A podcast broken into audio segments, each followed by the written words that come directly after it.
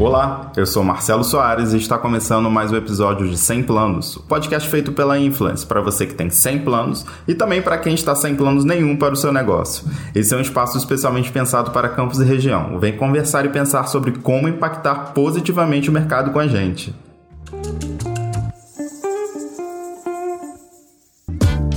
Talvez você nunca tenha se atentado para isso mas absolutamente tudo que está ao nosso redor pode trazer lições importantes para os nossos negócios. Até mesmo nas Olimpíadas, um dos eventos recentes que mais nos chamou a atenção. Podemos enxergar estratégias aplicáveis. Em várias das modalidades, podemos notar a importância do comprometimento, do treino constante e principalmente do trabalho em equipe. Nas corridas de revezamento, por exemplo, fica muito claro quanto a atenção às passagens de bastão associadas a cada trabalho individual bem realizado fazem a diferença no resultado final. Olhe para o seu próprio corpo. Mesmo quando estamos sozinhos, não estamos sozinhos. Nosso organismo é constituído por trilhões de células que trabalham de maneira integrada e inteligente cada uma delas fazendo seu papel essencial para que tudo prospere. Nos negócios, não pode ser diferente. É preciso enxergar cada papel, cada pessoa, cada potencial e estimulá-los a alcançar o melhor, tanto individual quanto coletivamente. Quando uma equipe compreende o propósito de tudo e que os juntos pode realizar, as estratégias se tornam ações e os planos entram em prática. Para conversar com a gente sobre isso, sobre o poder dos juntos, a gente recebe hoje o Lucas Barcelos, diretor financeiro do Grupo Barcelos, uma das maiores empresas da nossa região e uma pioneira no desenvolvimento de capital humano. Seja bem-vindo, Lucas. Olá, tudo bem? Muito obrigado, obrigado pelo convite. Para mim é uma honra e um prazer muito grande estar aqui falando com vocês. Fico muito satisfeito de quererem me ouvir, então agradeço mais uma vez o convite e obrigado a todos aí também por, por estarem nos ouvindo. Ô, Lucas, eu que agradeço a você ter aceito o convite e que participado aqui e trazer um pouco desse conhecimento é, seu e do todo o grupo, né, que acaba participando pela sua voz, trazer informações pô, super valiosas. E aí eu queria começar com você, na verdade, é, falando um pouco sobre o início, né? Eu acho que muita gente ainda não tem esse tipo de conhecimento de como o Superbom é, surgiu. Ela foi fundada pelo seu avô, não é isso? É, lá, na verdade lá atrás tudo começou com uma pequena venda, né? Essa venda ela foi fundada pelo meu avô e posteriormente a isso é, o meu pai e o meu tio entraram no negócio ainda criança, né? E fizeram com que o negócio prosperasse, crescesse um pouco. Em determinado momento, eles tinham é, uma vontade de fazer com que o negócio crescesse um pouco maior que a do pai. Houve então uma negociação entre eles e eles compraram o negócio do próprio pai. E aí houve aí essa, esse processo né, de, de, de separação das sociedades, né, que eles eram sócios do pai até então. E aí o pai vendeu a parte dele para os dois filhos. E aí assim começou a Barcelos, né, em 1985, com o Joio Sulicínio. Que não é, é, o varejo. Vocês começaram como atacado, não é isso? É, a gente começou, na verdade, com uma pequena distribuição né, de, de, de gêneros alimentícios, principalmente na parte de commodities, uhum. vendendo arroz, feijão, milho, açúcar e tudo mais. E depois, posteriormente, é, esse atacado ele foi crescendo, né? A gente conseguiu algumas distribuições existiam algumas empresas que, que concediam distribuição, assim como hoje ainda existe, né? É, como GC Lever, é, Arisco, né? Que na época era a, a, empresa que representava Arisco, né? A Balduco, enfim. E aí a nossa empresa foi crescendo no ramo de distribuição, de, de atacado. E aí, posteriormente, é que veio, veio o supermercado. O supermercado veio em 1997. E a empresa em si foi fundada em 1985. Ah, entendi. E aí, como é que foi essa, essa virada? Porque ao mesmo tempo que vocês começaram no atacado, vocês é, resolveram, por algum motivo, virar para o varejo. E o atacado não acabou. Na verdade, vocês continuaram nessas duas linhas, não é isso? É, então, o, o atacado ele estava vivendo um momento muito difícil, assim, porque o atacado, o ramo de atacado, ele é muito de ciclos, né? Então, é, depende muito de como a economia tá, depende muito de como está principalmente a questão tributária dentro do Estado e como que principalmente o governo vê né, o, o, o canal de atacado. Então, nessa época, inclusive, foi feita uma mudança muito forte na tributação de CMS, e aí havia a, aquela questão de ou sai do estado ou continua no estado e a gente a, né, acaba por descobrir alguma outra oportunidade. CMS nessa época, cada estado tinha uma porcentagem, é, houve isso? uma mudança, é, continua, né? Cada Até hoje, tem, né? É, é. Cada estado tem seu CMS diferente. Houve uma mudança no formato de tributação do estado do Rio de Janeiro. E aí muitos atacados na época saíram do estado porque mandar mercadoria de outros estados para cá valia mais a pena do que vender dentro do próprio estado, né? Uhum. É, por questões de crédito, de entrada e saída e tudo mais. Então, é, nessa época, um dos nossos clientes acabou entrando em, em processo de, de concordata, né? E, e aí essa loja ele ofereceu para a gente como parte do pagamento do que ele nos devia. E, e foi então que a gente entrou no ramo do varejo, né? É, pegando a primeira loja de varejo aí de um dos nossos clientes e aí, enfim, demoramos um pouco até inaugurá-la, porque para a gente era um grande desafio, a gente não conhecia exatamente o ramo, a gente não tinha experiência, então é, até que a abertura fosse feita, a gente demorou, eu acho que, a, se eu não me engano, ela foi remarcada entre quatro vezes, eu acho umas quatro, cinco vezes, até que de fato essa primeira loja fosse aberta. Uhum. Então, é, foram muitos desafios, uma mudança de ramo, um novo canal de vendas, né? E, e, o nosso DNA sempre foi muito atacado. No entanto, que quando a gente abriu o varejo lá atrás, era o supermercado com preço de atacado, nosso primeiro slogan, né? E, e, isso sempre foi muito forte dentro da gente, porque a gente realmente iniciou toda, toda a operação da empresa dentro do atacado. É, é legal saber disso, porque na verdade eu, como campista, não sabia que vocês tinham começado pela da parte de atacado. E aí hoje a gente vê né, o Grupo Barcelos com centro logístico, centro de distribuição, centro administrativo, o, atacarejo, né? Que é Barcelo, o Barcelos Atacadistas, não é isso? O atacado, isso, isso o restaurante Super Bom Gourmet, o Green Market, o Super é, Bom Casa e, supermercado, e, o, e, a rede supermercado, né? Então hoje, depois de 36 anos, quando seu avô fundou o grupo, a gente percebe que vocês também estão entrando em outras áreas. Como é que isso se estruturou na história da, do Super Bom? É, só, só para pontuar. 36 anos é desde que o meu pai e meu tio compraram do meu avô, né? Ah, então é mais, mais velho, é mais antigo ainda. É, é, é um pouquinho mais antigo. E aí isso não tem nem registro de quanto tempo tinha lá anteriormente, né? Esses Nossa. 36 é de que eles dois já, já passaram a compor, né, o, o contrato social é, sozinhos. E então, a, aí me mata uma curiosidade, o seu avô era da onde? Eles são de Palacete, né? Palacete é, uma, é um pequeno lugarejo ali perto, é, enfim, Palacete, Pipeiras, Campo Novo, enfim, tudo é tudo mais ou menos perto ali. Mas é, é tudo ali próximo. Não, com certeza não deve ser longe, não. Eu sei que tem Espinho, Cazumbá, Sabonete, é tudo perto ali. Aí o seu avô era de Palacete e veio para Campos? Não, meu avô continuou lá, né? Quem, ah. quem veio depois, posteriormente, para Campos foi, foram, foram os filhos, né? Ah, é, as vendas, as vendas, inclusive, que meu avô tinha na época, eram espalhadas lá pelas roças, né? Ah. Tinha uma venda em Campo Novo, uma venda em Palacete, uma venda em Sabonete, uma venda no Espinho. Enfim, ah, então vocês começaram lá. Na verdade, quem trouxe realmente foram, é, foi seu pai e seu tio, há 36 Isso. anos. Né? É, quem começou mesmo a expansão e tudo mais foi meu pai e meu tio. Meu avô só, ele, ele só ficou mesmo na, na sociedade bem no comecinho, né? Enquanto ainda era, era mercearia, né? Então, aquela, aquela venda de corrimão, né? Aquela aquela coisa bem antiga mesmo. E aí tinha pequena mercearia e a linha de produtos era muito reduzida, né? Era tudo vendido naqueles sacos de o saco de arroz, o saco de feijão, não tinha essas embalagens que a gente tem hoje, né? E aí era vendido no, no corrimão e tal, e você pesava. Então isso era é, bem lá atrás mesmo. A partir do momento que começou a haver expansão, já foi na é, quando meu pai e meu tio de fato compraram a parte dele, né? Quando ele ainda é, estava na sociedade, ainda era, era mercearia. É mercearia. E aí, depois desses 36 anos, então, contando com seu pai e seu tio, hoje o Grupo Barcelos tem vários braços, né?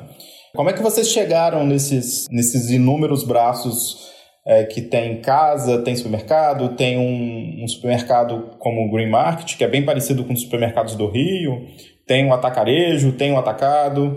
é, como, é que, como é que foi essa, essa distribuição é, dos braços da, do, do Superbom? Oi, pessoal. Entrei aqui antes do Lucas começar a responder para te alertar sobre o volume de informação super relevante na criação de um bom planejamento estratégico dentro de uma empresa, seja ela do tamanho que for. De uma maneira simples e resumida, um planejamento estratégico deve ser desenvolvido para alcançar uma situação futura desejada de modo mais eficiente, eficaz e efetivo, com a melhor concentração de esforços e recursos de uma empresa. Esse conceito é importante você ter antes de começar a escutar a aula que o Lucas proporcionou para gente. É, assim, é uma é uma sequência de muitos acontecimentos, na verdade, né? É, de lá para cá, assim, enfim, 97 a gente começou com Super Bom, e aí depois a gente abriu, teve a primeira loja, a gente abriu a segunda loja, que foi o Casas, depois a terceira, que foi a 28 de março. Enfim, aí tiveram vários desafios, né? Porque nem uhum. a, que a, a primeira loja ela performava muito bem, a segunda a gente já encontrou um desafio que era uma, uma, uma praça diferente, então realmente já o resultado já não veio de uma maneira tão rápida quanto da primeira. E aí né, viu-se a necessidade de já trilhar outros caminhos, entender o mercado e fazer é, todo o approach com a vizinhança e tudo mais, visitar as olarias perto, enfim, e aí, aí você vai se descobrindo, né? Você vai se aperfeiçoando e tudo mais. Então, até 2011, é, a gente trilhou o caminho do varejo e do atacado. É, quando foi, se eu não me engano, acho que foi 2000, acho que foi 2013 ou 2014 que a gente abriu a primeira filial do, do SB Gourmet, que foi o restaurante também. Mas o restaurante também ele veio mais no, no sentido de fazer é, de, de, fazer o fluxo dos processos alimentares assim do, do próprio supermercado. Então você já tinha a cozinha que servia os funcionários, que era o refeitório. Então é, viu-se a possibilidade ali também de, de ter um negócio novo, né, dado que a gente tinha muitas lojas no centro da cidade e muitas pessoas também tinham é, interesse de comer dentro das próprias lojas, então a gente começou é, a visitar algumas lojas e perceber que em, em, muitas lojas de, dos grandes centros também havia né, a questão da rotisserie, que era, que era muito famosa antigamente. Hoje em dia a gente já, já vê uma descontinuidade muito grande assim da, da rotisserie, mais, é, é, é são mais as comidas embaladas e né, mais prático para levar. Não fica mais aquela comida pronta, exposta como antigamente ficava. É, e aí você, de acordo com os ciclos que a gente vai vivendo, né, você vai direcionando é, o seu negócio ou não para aquilo ali. E aí, em, em, paralelo a isso, a gente começou com um processo de profissionalização também em 2011, né? Então, a empresa foi evoluindo, a gestão foi evoluindo, a gente começou a fazer é, um processo de profissionalização é, com a entrada, é, enfim, da Dom Cabral, que depois, posteriormente, a gente acho que vai falar um pouco sobre isso. Mas até que chegou em 2018 que a gente teve de fato a profissionalização, que aí houve essa, essa questão da saída dos sócios, a entrada da, da diretoria e tudo mais, e a gente traçou um planejamento estratégico já para esses próximos, esses, esses últimos anos que vieram, né? E aí houve o desenvolvimento desses outros canais. Então, dentro do nosso planejamento estratégico, já a, a estrutura do planejamento estratégico já havia a, a abertura de outros canais de negócio. Então, o atacarejo veio através disso, o, o Green, né, que, que é a, nossa loja de, é, focada mais é, no público que busca uma alimentação um pouco mais saudável, que busca um bem-estar, é, que busca uma experiência de compra com maior bem-estar e tudo mais, veio também através disso. E aí depois veio o Superbom em Casa, que é o nosso e-commerce, e, e Sua Casa Superbom, que é o nosso... É, ao nosso canal de venda de utilidades domésticas, lazer e tudo mais, que é mais focado em bazar. E aí agora, depois da pandemia, que a gente ficou com um restaurante muito tempo fechado, a gente resolveu descontinuar o SB Gourmet. Então hoje o nosso único restaurante é dentro da, da unidade do Green Market, né? Todos os que outros vocês restaurantes vendem a gente... Em, uh, fechadinho, né? Não, então, a gente está com self-service lá. Hum. É, ainda tem self-service lá para vocês comer na hora ou levar e tudo mais mas também tem as comidas prontas que a gente chama do, do grab and go, né? Que você compra já as porções e já, e já leva para sua casa. E aí, além disso, a gente tem as, as, as empresas patrimoniais, né, que são as, as holdings da família que, que têm administração, elas fazem incorporação de, de imóveis e, e, e faz aluguel, né. Você consegue ter alguns benefícios com, com isso, né, uma segurança maior da família, você uhum. consegue também ter alguns créditos de impostos que são muito importantes, então enfim, você consegue ter benefícios bem grandes em relação a isso. Isso é, é uma estratégia bem interessante. Não, e é legal para uma empresa do interior pensar nessa questão. A gente vai falar isso mais na frente, mas de um é, como a importância de um, um planejamento estratégico dentro de uma empresa, né? É, a visão que você tem, o caminho e a direção que ele te dá para um crescimento, ele é fundamental, né? Você como diretor financeiro, você é, qual recado você daria para as pessoas que estão escutando a gente agora, mesmo que esteja numa empresa de médio porte, a importância desse, é, é, desse, desse planejamento estratégico na visão da empresa como um todo e, e, esse desdobramento que vem dentro da própria companhia e a importância da abertura desses outros canais, né, desse crescimento? É, na verdade, eu acho que, que a importância do planejamento estratégico é você colocar foco na exatamente naquele objetivo que você quer chegar, né? Então, assim, é, é, muito importante que também você não faça um planejamento estratégico de 10 anos, senão você acaba se perdendo. Ou tendo que refazê-lo várias vezes. pois é, é, e aí é, isso é, você não consegue prever muito, né? Porque está tudo mudando muito rápido. Então, é, se você faz um planejamento estratégico muito longo, você se perde no caminho porque as mudanças que a gente está tendo no nosso ambiente são muito rápidas, é uhum. é, muito, é tudo muito veloz. Então, assim, é importante que ele, é, na nossa visão, assim, é, é, no máximo três anos. E ele sendo revisitado ano a ano, assim, porque você encerra um ano e, e visita, e revisita, e revisita, porque é, é muito importante que você faça essas adaptações, mas o objetivo principal é, ele tem que estar sempre né, norteado para aquilo. Então, é óbvio que, por exemplo, num, num cenário como a gente está vivendo agora, que é quase que um cenário de guerra, digamos assim, né, pós-guerra, quer dizer, é, ainda meio que saindo dela, digamos, né, nesse sentido. É, que ainda não você... acabou, né, Lucas? É, exatamente, ainda saindo dela, né, que não acabou e a gente ainda está meio que né, nesse, nesse processo de de, de reconstrução, digamos assim. Então, é claro que você te, te, tem muitas interferências, né? Então, você tem o seu planejamento, você abre em várias frentes de trabalho, mas você acaba tendo muitas interferências do ambiente externo. É, então, é muito importante que você sente e revisite, mas é, eu acho que o principal é que um, um bom planejamento estratégico ele norteia todas as, as suas atividades da empresa em busca de um objetivo principal. Então você coloca, acaba por colocar toda a estrutura organizacional numa mesma página, assim, e fazendo com que todo mundo reme para o mesmo lado, né? Então, quando você tem essa árvore principal e você destrincha ela em várias frentes de trabalho para que todas elas alcancem aquele objetivo principal, é, você coloca todo mundo numa mesma página. E aí, colocando todo mundo numa mesma página, você consegue identificar quais são os indicadores principais para que você consiga medir cada uma das áreas para que o resultado principal seja alcançado. Então, a partir disso, você começa a traçar processos, identificar né, melhorias. Os, os, identificar melhorias, os números, os indicadores, e aí você vai, enfim, né, dia após dia se aperfeiçoando. E, e, e o resultado é uma construção diária, né? Você não, você não chega do dia para a noite e consegue fazer grandes mudanças. Principalmente quando você tem um ambiente conservador, com uma cultura uhum. já muito, muito forte e tudo mais.